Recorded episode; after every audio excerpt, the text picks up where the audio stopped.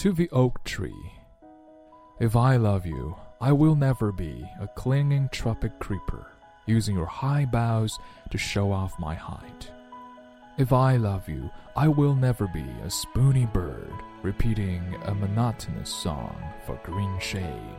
Or be a spring, bringing chrysalis all year long, or be a steep peak, increasing your stature, reflecting your eminence.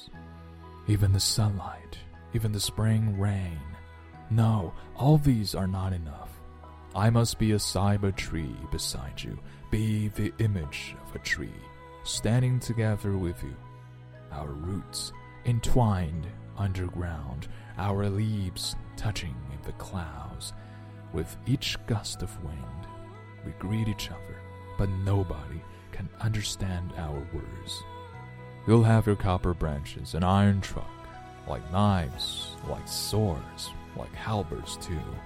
I'll have my crimson flowers, like heavy sighs and valiant torches. We'll share cold spells, storms and thunder. We'll share mists, hazes, and rainbows, seemingly always apart, but also forever interdependent.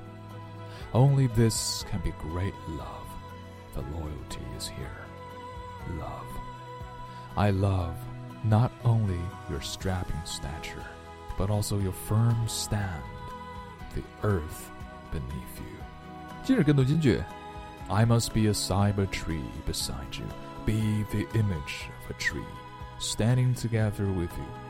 Our roots entwined underground, our leaves touching in the clouds, with each gust of wind we greet each other, but nobody can understand our words.